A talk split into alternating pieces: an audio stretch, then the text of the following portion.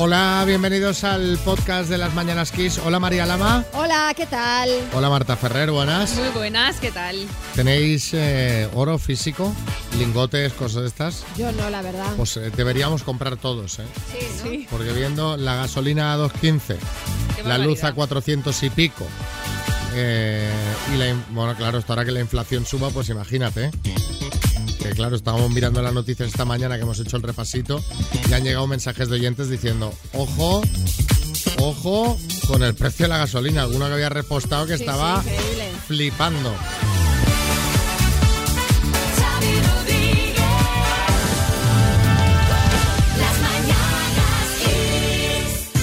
También te digo que hay que quejarse con la boca chica. Tal como está el mundo ahora mismo, todos los males sean esos, siendo un problema como ese.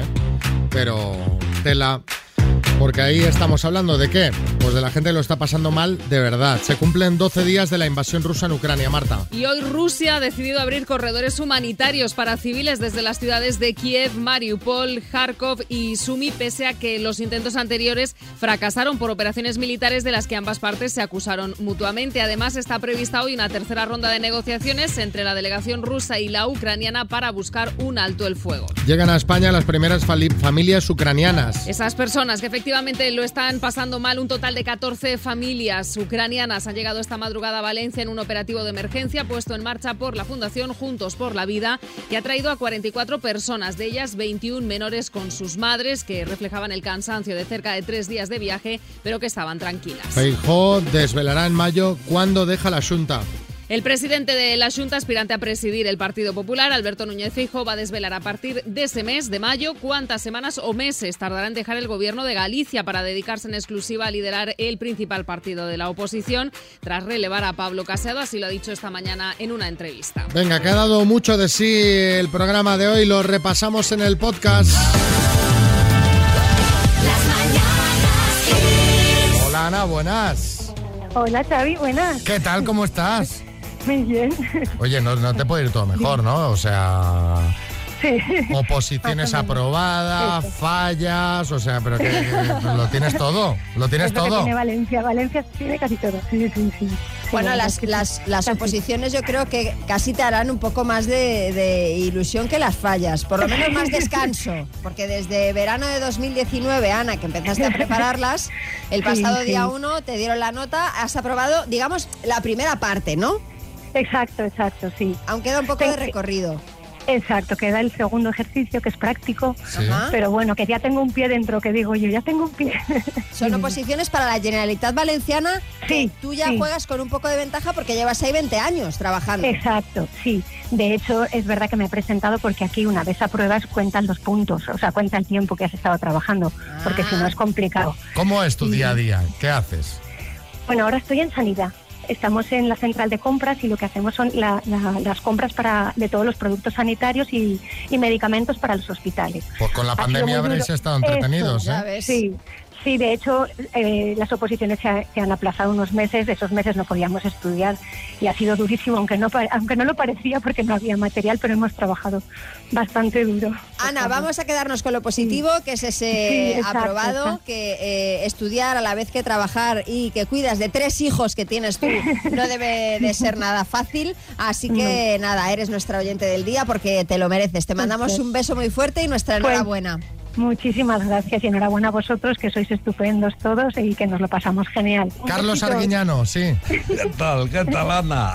Oye, ve- 20 Encantada, años. Carlos. 20 años esperando el trabajo, fijo. Joder, me ha recordado eso un chiste. Uno que llevaba 6 años en el paro y dice, ¿por qué no buscas trabajo? Dice, sí, hombre, para perder la antigüedad. Sí, es verdad, es así, es así un poco la vida. Pero bueno, Un beso, de Ana. todo hay. Un besito y gracias, gracias chicos.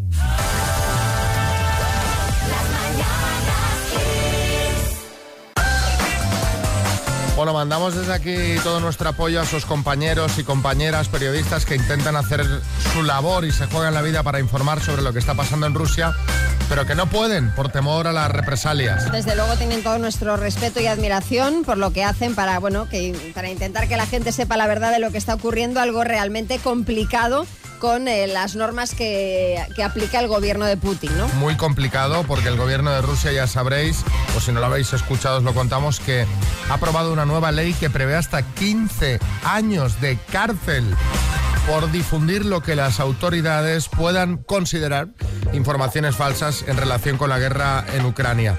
Tras esta medida, Radio Televisión Española ha decidido también dejar de informar desde Rusia, tal y como han hecho ya otras agencias y otros medios como FBC, RAI, CNN o la agencia de noticias Bloomberg, entre muchas otras que seguirán informando del conflicto desde Ucrania y otros lugares. La corresponsal de Televisión Española en Moscú, Erika Reija, dijo en Twitter, tras abandonar Rusia, que ha pasado las peores semanas de su vida, pero que se va convencida de que es un paso necesario ante la posible criminalización de su trabajo. Que lo iban a criminalizar. O sea que tiene que preservar su seguridad. Carra. Carra, buenas. Eh, a mí este Putin me parece un cagón el tío. Un cacati que decimos en Argoitia, un tonto la pico.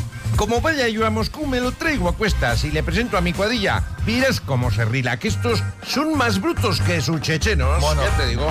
Desde luego que no me gustaría no poder hacer mi trabajo por estas circunstancias. Y aprovechando la noticia, os queremos preguntar cuándo tuviste que dejar algo o salir de un sitio a la fuerza. Yo qué sé, dejar tu negocio en Inglaterra y volver a España porque se pusieron las cosas difíciles por el Brexit. En el trabajo que te dieron a elegir entre cambiar de departamento que no querías o dejar la empresa.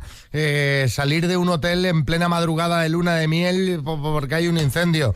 Cuéntanos, 636568279. Yo iba a tercero de GB, tenía 8 años y en 1981 eh, tuvimos que salir corriendo de clase porque hubo un estruendo al lado de nuestro colegio y era un obús de la Guerra Civil Española que Madre mía. estalló en el barrio de Buen Pastor en Barcelona. Madre mía. Tremendo. Pero bueno, qué locura. Qué locura.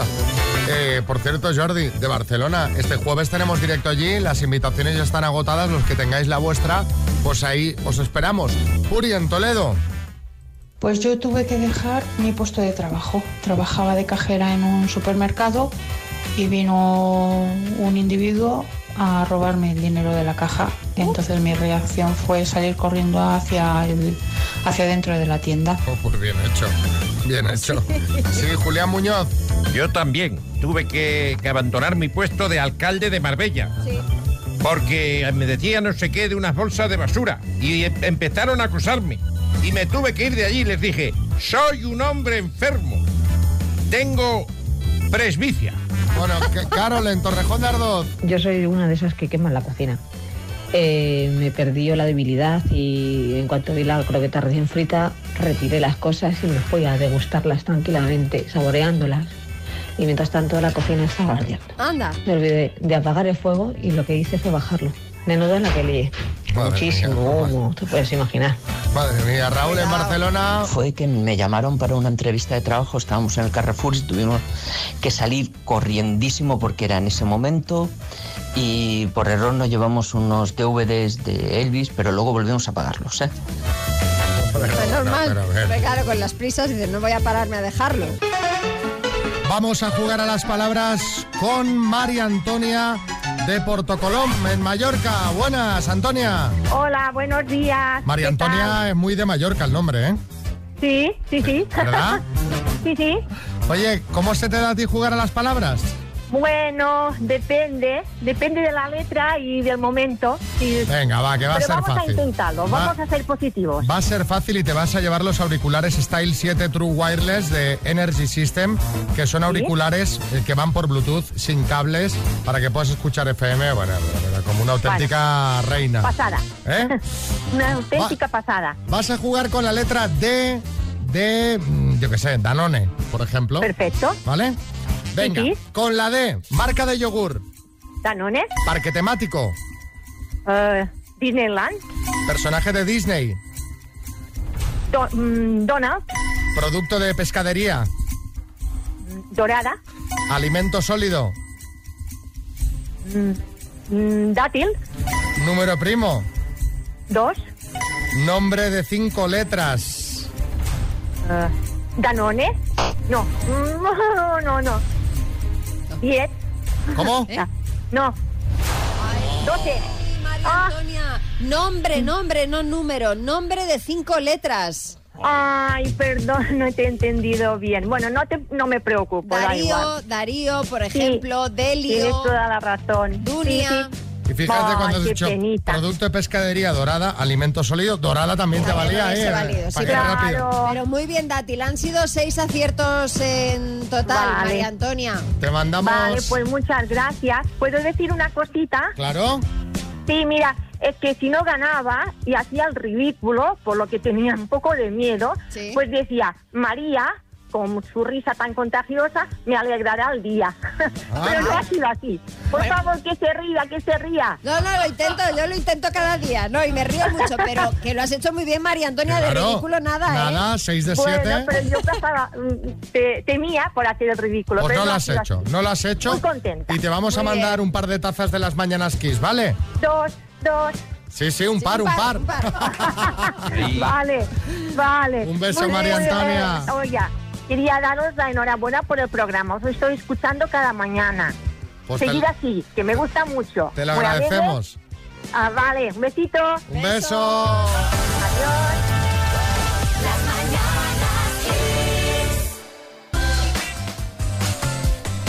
Bueno, María, ¿qué tal el fin de? ¿Qué has hecho? Uy, pues mira, ayer eh, solamente puse un pie en la calle para bajar a Nuca, a la perra. Yo ni eso Yo ayer. Estuve en el sofá leyendo, vi un documental de Putin que hay en Movistar, muy interesante, Sí. os lo recomiendo. Y De ya- ya- presidente. De espía presidente, Muy sí. bueno, muy bueno.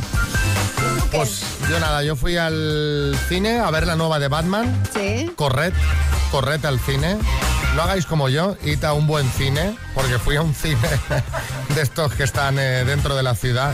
Yo siempre voy a uno que hay aquí cerca de la radio, que es Sí. gigante y tiene unas pantallas fantásticas. Yo siempre voy ahí también. El Kinépolis. que Sí, siempre. Y cometí el error de ir a un cine de estos de la ciudad y mm, me gustó tanto la peli que estoy por volverla a ir a ver a un cine con la pantalla más grande, más sonido y más tal, porque es un peliculón. Claro. Y el domingo, pues ya te he dicho, lluvia, pues, pues sofá, sofá. Tú sabes dónde no, dónde no te pasaría eso, ¿no? Lo de quedarte en el sofá. Tú sabes a dónde nos tenemos que ir, ¿verdad, Xavi? A Canarias, ¿no? Claro. Al lugar con el mejor clima del mundo. Mira, en invierno, temperaturas medias de 22 grados. En verano, de 26. No me digas. Que dicen, no hace frío en invierno ni hace calor en verano. Exacto, exacto. gustito. Sí, Julián Muñoz. Oh, me gustaría vivir en Canarias. Todo el día con el bañador puesto y subido hasta los sobacos. Hombre, no haría falta tampoco. Ey, además allí se vive tranquilo porque nadie te acosa. Dejen de acosarme. Ya, que sí. Estoy enfermo. Sí, sí. ¿Qué tiene? Estrías. Bueno, bueno, bueno, pues además de este clima, la orografía y el relieve de las islas hacen que el archipiélago canario sea un auténtico paraíso para la práctica del deporte extremo, de aventura o en la naturaleza. Así que, Xavi, la próxima vez que vayamos a Canarias podremos hacer de todo menos estar en un sofá como este fin de semana. Mira, hay senderismo, escalada, orientación, mountain bike, trial, ciclismo, Caramba. surf, windsurf, kitesurf, navegación, parapente. Madre mía. Oye, el parapente es de las actividades que hace tiempo que quiero hacer, y- Sí. pero me da un poquito de respeto. Ya. Que luego sé que me encantará, pero... Y eso os queríamos preguntar hoy a vosotros. ¿Qué te daba miedo hacer y al final te gustó? 6, 3, 6, 5, 6, 8, 2, 7, 9. Sí, Revilla. Te voy a decir una cosa. A mí lo que me daba miedo al principio era ir a un programa de televisión por si me ponía Menos, nervioso. menos mal. Sí. Al final le he cogido gustillo y todo. Sí, sí, sí. Ahora los que nos ponemos nerviosos somos nosotros. Ostras, Revilla. Buenos días, chicos. Pues a mí lo que más miedo me daba era subir a una noria y la verdad es que me lancé gracias a la noria de, del Prater en Viena. Y menuda experiencia, fue lo que más me gustó y estoy deseando que vuelva a la feria a Valencia para volver a subir a la noria. Porque desde la de Viena que estoy enamorada de ellas. Mira, Ay, pues fija, pues yo he de confesar, he de confesar que la noria más famosa de España en los últimos años es la noria de Vigo en Navidad y no he subido.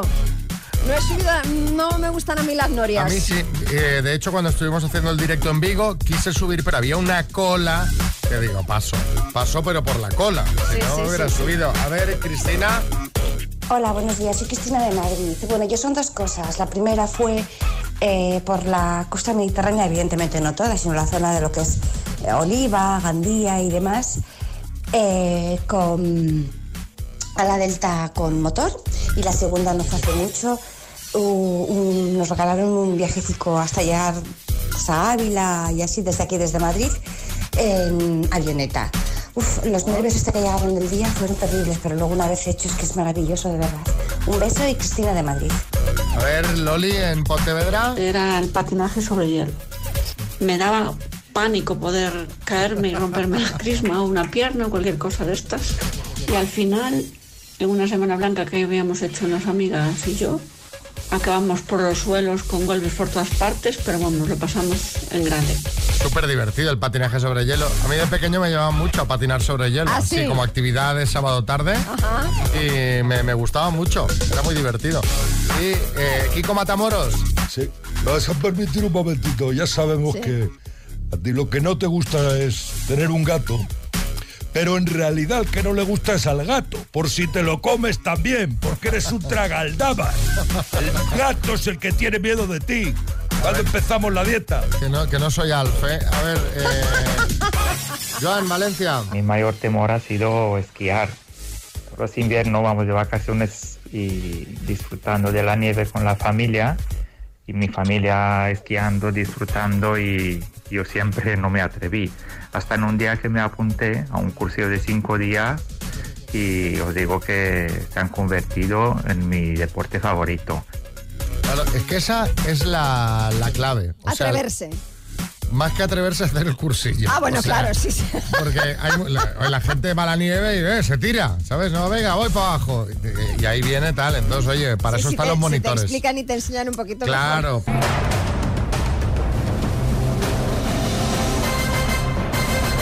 El minuto. Bueno, ha llegado el momento eh, de Francisco José en Tarazona de la Mancha, en Albacete. El momento de Loli, su mujer. El momento de Álvaro, su hijo, que tiene 11 años, pero está espabilado, ¿no? Francisco José.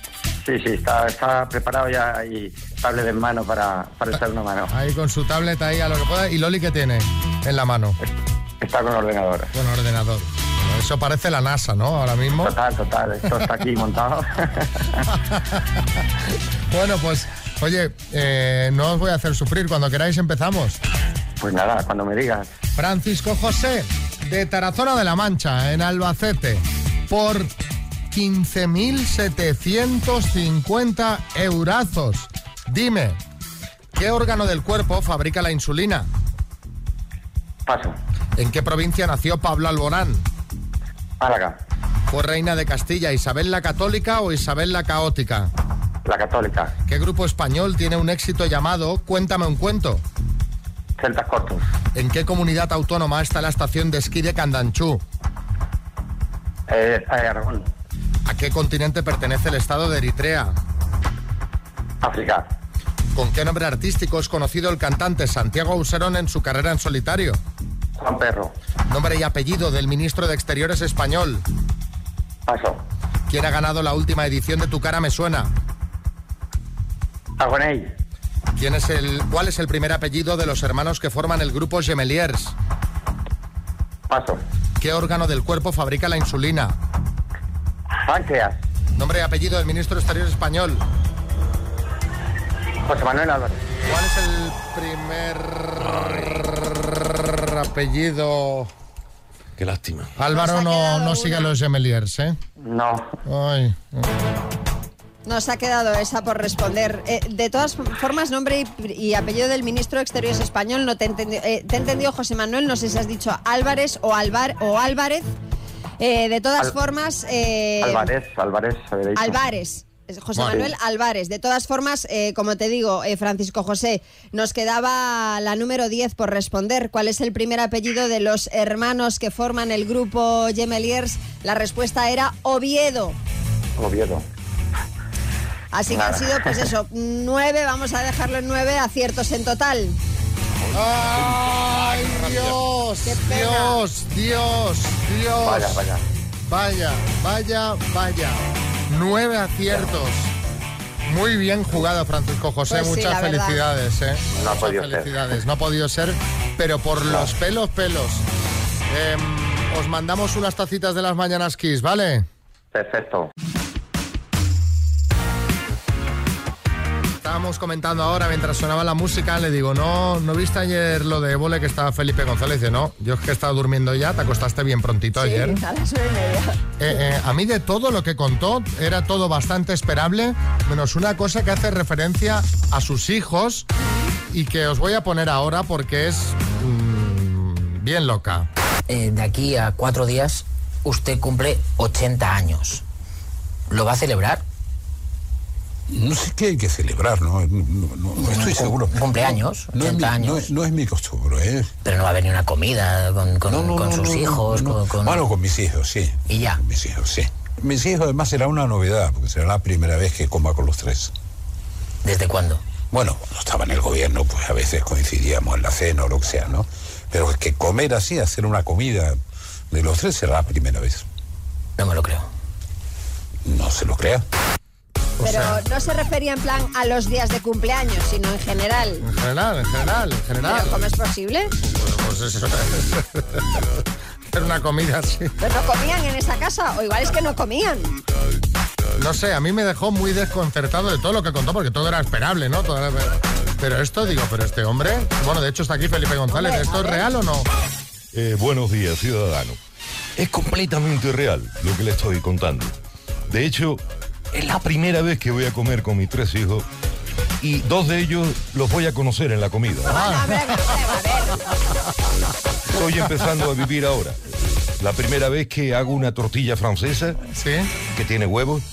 Sí. La primera vez que voy a ir a un Mercadona. La primera vez que A voy lo a sacar loco, un ¿no? perro. Desatado ahora. O sea, estoy empezando a vivir ahora con 80 años. Impresionante. Lo que he perdido hasta ahora, ¿eh? ¿Eh? Lo que me he perdido hasta ahora. No, no, desde luego. Sobre todo, hombre, lo de comer con sus hijos, porque, hombre, no sé, ni una Navidad, ni nada. No, no, no, no. La. Navidad, la Navidad voy a ver si celebro la Yo, Navidad este año. de verdad. La- No, su no primera Navidad, ¿no? Nunca la ha celebrado, ¿no? Nunca he celebrado, no sé lo que es una zambomba. Dos desconocidos conocidos. Un minuto para cada uno y una cita a ciegas en el aire. Proceda, doctor Amor. Tony. Hola, buenos días. ¿Cómo estamos? Bien, bien. Con un poquito de fresco. Pero bien. Pero sí, sí, sí, en Valencia hace un tiempo fantástico siempre, al menos de temperatura. Ay, pero también tiene que llover. Hombre, bueno, ya, ya va bien, ya va bien. Hola Loli, buenas. Buenos días. ¿Cómo estás? Muy bien. Me han dicho que, que estás muy despejada, que eres muy dicharachera, así que vas a Vale. empezar preguntando tú, ¿vale? Pues claro. Pues venga, tiempo. Hola, Hola. buenos días. Sí. Buenos días. Eh, hola. eh, ¿Qué- qué tal? ¿A qué te dedicas? Uy, soy conductor. Soy conductor eh, a tiempo parcial. Poquito, pero conduzco. Algo, y conduzco bien. ¿Deporte? Sí, hago, hago deporte. Yo me gusta la natación, no mucho, ¿eh? No mucho. Soy algo sedentario, pero hago natación y algo de bicicleta. No, no, no, no, me, no me puedo quejar, hago, me muevo. Aunque bueno, me gustaría moverme más, más. Y además en compañía. Ru- Dime. Rubio, moreno, alto, bajito. Ay, soy, morin, soy moreno, 1,75, soy morenito. Bueno, eh, sí, morenito, 1,75, con mucho pelo y, y con 70 kilos. O sea que, bueno, soy un bombón. Una perita en dulce. Bueno, bueno, a ver, Tony. Vale. ¿Fumas Bueno, ya no está, se ha acabado el tiempo, se ha acabado el Sí, tiempo. fumo algo, Se fumo ha acabado algo. el tiempo. Uy, qué rápido, uy, qué Stop. rápido. Tony, turno para que preguntes tu tiempo. Uy, qué rápido. ¿Tú vi- vives sola? Mm, ¿En no. compañía? Vivo ¿Con con, quién? con mi familia. ¿Con, ¿Tienes hijos? ¿Con familia? Sí. Sí, ¿Cuántos? dos. ¿Has vivido con, has tenido mm, pareja? Sí. Si tiene dos Sí, mm, muy bien. ¿Y, um, ¿Y te gustaría ahora tener, estar en compañía o tener eh, a- a- a- tiempo, con tiempo, tener tiempo para alguien? Eh, ¿Tienes, te gusta, te gusta salir, te gusta compartir tiempo libre? Sí. Claro, por supuesto. ¿Puedes? Tiempo. Puedes también. Tony, Ah, creo, Tony, que, te has puesto muy nervioso, ¿eh? creo que ha sido la pregunta ¿Sí más larga que se ha hecho jamás en, eh, en las parejas. Para- Es que dice, quería, quería preguntarlo todo. no, no, no, te has puesto muy nervioso. Dice, ¿tienes hijos? Sí, dos. Dice, ¿ya has tenido alguna vez pareja? Pues hombre, si tiene dos hijos, Se entiende que A ver, se a ver, entiende ha a debido de ver. tenerla. que A ha, ver. que ha debido tener pareja. Pero Somos bueno, modernos. Puede ser todo. todo es posible. Hombre, vale. Casi todo. Casi todos, sí, porque tener hijos sin pareja. bueno, eh, Bueno. Tony, ¿quieres ir a cenar con Loli? Claro que sí, sí em, seguro que, em, que es posible y que puedo. Y que quiero, sí, claro que quiero. A ver ella. A ver qué dice Loli. Loli. Loli dice que sí. Loli dice que sí. Sí, pero la verdad no habéis tenido tiempo de preguntaros nada, así que. En realidad, sí, poquito. Pero bueno, Tony, ¿qué dices? siempre que poquito tiempo, pero siempre siempre se puede siempre se puede uno dedicar a, a conocer a una persona, darse a uno mismo el tiempo para hacerlo, claro que sí. Efectivamente. Te, eh, te- tienes carrete, ¿eh, Tony? Tienes, tú tienes, tienes labia, ya te veo. Bueno, que, le, que vaya muy bien la, la cena, ya nos contáis la semana que viene, ¿vale? Muy bien, gracias. Gracias, gracias, muchísimas gracias. Abrazos, Por esta besos, oportunidad. Loli. Eh, Loli, llévate ibuprofeno. No se te olvide. Ibuprofeno 600. Otro Camilo. Cortarle, cortarle el teléfono a Tony, que madre mía del señor. Se puede echar él hasta las 11 de la mañana todo el programa él solo. Pues sí. Sin decir prácticamente nada. A ver, otro. Por favor, si no quiere ir ella, voy yo, ¿eh? Por favor, por favor. Vanessa, uno más y ya está. Ay, que me veo con Tony, es buenísimo, por favor. Eso sí, les tenéis que dar como dos o tres días de cena, porque yo creo que en una solo se van a preguntar el nombre y ya está. Madre mía, bueno, que no, que no se sabe cómo va a acabar esto. Igual a, Loli le gusta, igual, igual acaban en boda. Y hablando de bodas, que parece que ha habido una y no nos hemos enterado de nada. Sea, a ver, ¿qué, qué, qué ha pasado? Cuéntame. Dale, dale a la música que te he dejado ahí. A ver, em, esta música. Os lo contaba antes, os avanzamos que teníamos una cosa importante que contaros de Britney Spears y es que parece que Britney, como dice la canción, lo ha vuelto a hacer y se habría casado en secreto. Tercera boda para el artista, en este caso con su hasta ahora prometido, el modelo iraní Sam Asghari, con el que lleva saliendo desde el año 2016.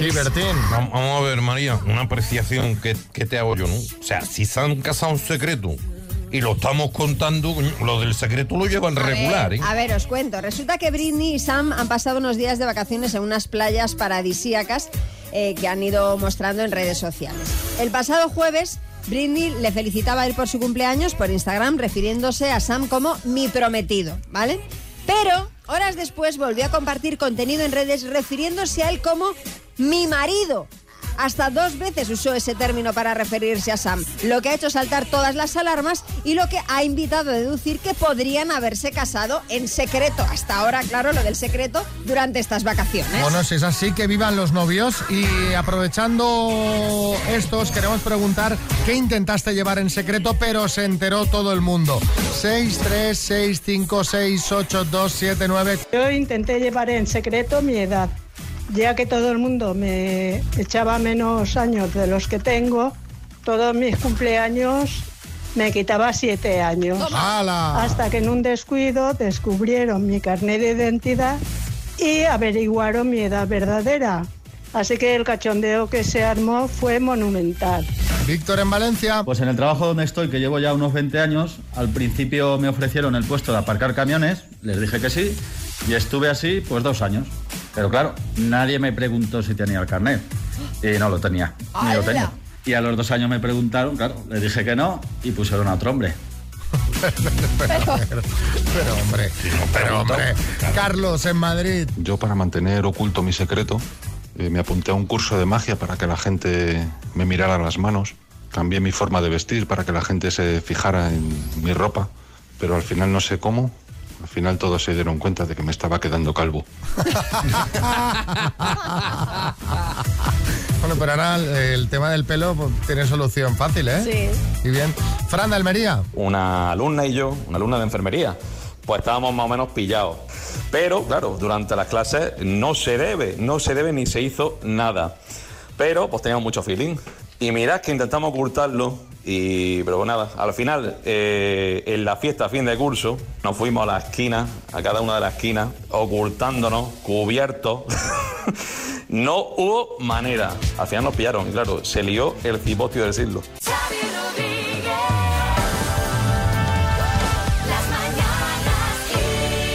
Álvaro, buenas. Muy buenos días, Xavi. Buenos días, María. Hoy vamos a hablar de un sitio en el que seguro que ahora muchos oyentes están y que se pasan muchas horas dentro, que son las oficinas. Las de los Vamos. 80. Sí, sí, las, como eran las de los 80, que han cambiado mucho, la verdad es que han cambiado ves, mucho. ya ves, ya ves. Y se escucha mucho la radio en la oficina, por lo menos. Yo siempre que he estado en la oficina he escuchado mucho la radio. Antes en las oficinas se podía fumar. Ya ves. Yo, yo llegaba a fumar en la oficina, ¿eh? a principios de los 2000 se podía fumar. Y yo en la radio, en un estudio sin ventana. O sea, sí, bueno, en los estudios, en las Ceniceros en los redacciones. estudios, sí, sí, eh. sí. En algunas oficinas había tanto humo que parecía Londres, o sea, se se fumaba mucho, mucho, mucho. Y en algunas, ojo, se podía beber, porque los jefes siempre tenían como botellitas de alcohol para celebrar. la- Ahora es una cosa que no te lo imaginas, botellitas de alcohol para celebrar las cositas. Aquí para el EGM podíamos tener una botellita, Xavi también Pues te sí, podía estaría gestionar. muy bien. Eso es, algunas oficinas parecían pacha directamente los viernes, entre lo que se fumaba y lo, se- lo que se bebía. Las mesas, las mesas de trabajo también han cambiado mucho, mucho, porque antes estaban muy llenas de cosas. Porque tú ahora en el móvil tienes toda la oficina, tienes todo, pero antes tú necesitabas un aparato para cada cosa, la calculadora, la agenda, la foto de la familia, el cenicero, el teléfono. Eso lo veía Maricondo y le daba un síncope la botella también. pero, ¿qué quiere decir esto de a ver, a ver cómo explico esto. Antes era mejor porque había muchas más cosas en las, en las oficinas que robar. Porque la oficina, claro, la oficina Desde se luego, roba. Claro. Pero es que antes incluso no estaba tan mal visto robar en la oficina. Ahora está como mal visto. Lo único que, que puedes llevar a casa sin que nadie te mire mal son folios. Un paquete de folios, pero unos poquitos, no el de 500, que, que vale 20 euros por lo menos, paquete de 500. En los 80 tú te llevabas una mesa de oficina a casa y nadie te decía nada. Oían como lo lógico. Yo tengo, no sabéis, la de tazas de las mañanas de X que tengo en casa. Pero bueno, hombre. Ríete, Xavi, pero yo tengo por lo menos cuatro, ¿eh? De días que venía a tomar un café al final. Pues te, os- os lo juro. de decirlo por la radio porque te las van a descontar. María, la que, la que estás tomando ahí, de esas tengo cuatro. Los ordenadores viejos estos, ¿os acordáis? Con las pantallas cuadradas completamente, el MS2 negro, verde. y sí, ordenadores sí. eran una locura porque no tenían juegos. ¿Y cómo vas a ir a una oficina a un ordenador sin juegos? ¿Sabes la de horas que yo me he pasado en el solitario? En el solitario ordenador. En el Buscaminas, el Buscaminas. Ahora no con internet, pero con el Buscaminas era un clásico de, de la gente. Y gente que el ejército ha buscado en oficinas españolas para llevar al ejército de Buscaminas. Es verdad. Ah, eh, Ojo, que aquí habrá oyentes que hayan pillado oficinas con máquinas de escribir. Que eran máquinas, básicamente, Yo. lo único que podías es escribir. Eran un rollo. Yo sí tengo que ir a una oficina, Xavi. Y no me puedo meter cada media hora en marca.com, prefiero no trabajar. Prefiero no trabajar. Las impresoras, las impresoras hacían muchísimo ruido y tardaban un montón. De agujas, que se Sí, llamaban. eso es, que hacían. Eran, eran horribles y tardaban un montón. Y tú querías, joder, querías imprimir un libro, porque en esa época se printaban los libros y tenías que estar como tres horas imprimiendo un libro, hacían mucho ruido. Y en los 80 también se trabajaba en cubículos. ¿Os acordáis? Las oficinas eran como cubículos, Sí, que lo hacían como para separar a los trabajadores, para que trabajasen más. Y hay gente que decía que eso era una mala idea, porque así la gente no... Ahora las oficinas son diáfanas. Incluso hay jefes que no tienen ni despacho, hay todos, todos juntos. Pero en las oficinas piensa que está el que te vende las papeletas del hijo. Es muy pesado. El que es de otro equipo y te viene a tocar las narices. El que ha pillado cacho o se ha inventado que ha pillado cacho. El, el que, este solía, solía ser yo que se ha inventado que pillaba cacho. El pelota, el pelota que le estás escuchando hacer la pelota y dices, y es que no era tan mala idea lo de los cubículos, no se trabajaba tan mal. Joder, sobre todo el de la quiniela, macho. El- eh, ya no existe esto, pero el de la quiniela. El que iba mesa por mesa eh, juntando pasta para echar la quiniela. Déjame en paz, que es lunes, por favor. Y en los 80 también se usaba un aparato que ya no se usa mucho, que seguramente, eh, bueno, en el Bernabéu, Florentino Pérez, yo creo que ya de, de los pocos que lo usan, que es el fax. ¿Y os acordáis cuando tú llamabas por teléfono un número que te habían dado mal Sí. y era un fax que sonaba? Que sonaba, Sí, pues, sí, sí. sonaba Es este ruido. Ponía de muy mal humor. Este, Mira. este. Ah.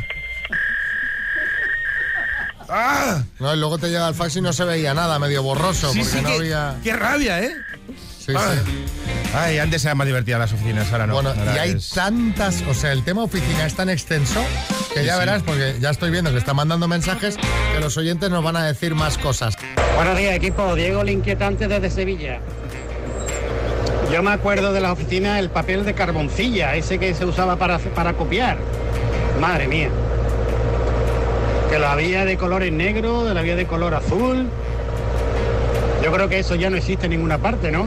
Pero eso ya, ¿para qué lo quieres? Eso se ponía entre dos folios ahí en la máquina a escribir. Sí, sí, sí. vaya, vaya. Tecnología punta. Fernando, en Asturias. Hola, buenos días. Yo creo que lo que más ha cambiado con el tema de oficinas es la antigüedad. El respeto que se tenía antes a la antigüedad. El más viejo de la empresa ya podía ser inútil completamente, pero eso, ese era el jefe. Ahí no había quien le tosiera. Y por detrás era tema de antigüedad. Cuanto más viejo, más mandabas. Y punto. Y ahora, y ahora es al revés. Ahora cuanto más viejo, eh, más desconectado. Sí, sí, sí. A ver, Isabel, en Cartagena.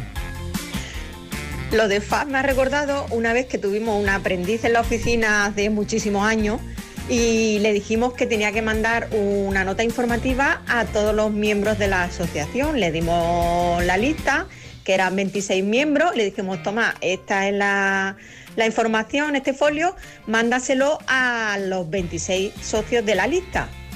Y cogió y le hizo al folio 25 fotocopias para mandar cada una a cada miembro de la asociación. Venga, un beso. Pues ya es que tenemos una edad. Entonces, como eh, los chavales jóvenes, el teléfono de toda la vida, el del circulito que le dabas vueltas, no saben cómo va. Meten el dedo y aprietan para adentro. Sí, sí, sí. Es verdad no lo han visto en su vida. Claro, o sea, de esto que es, ¿no? Este, no funciona. Este, este, artilugio. Del, del, siglo pasado, nunca mejor dicho. Gracias, Álvaro Velasco. Los mejores.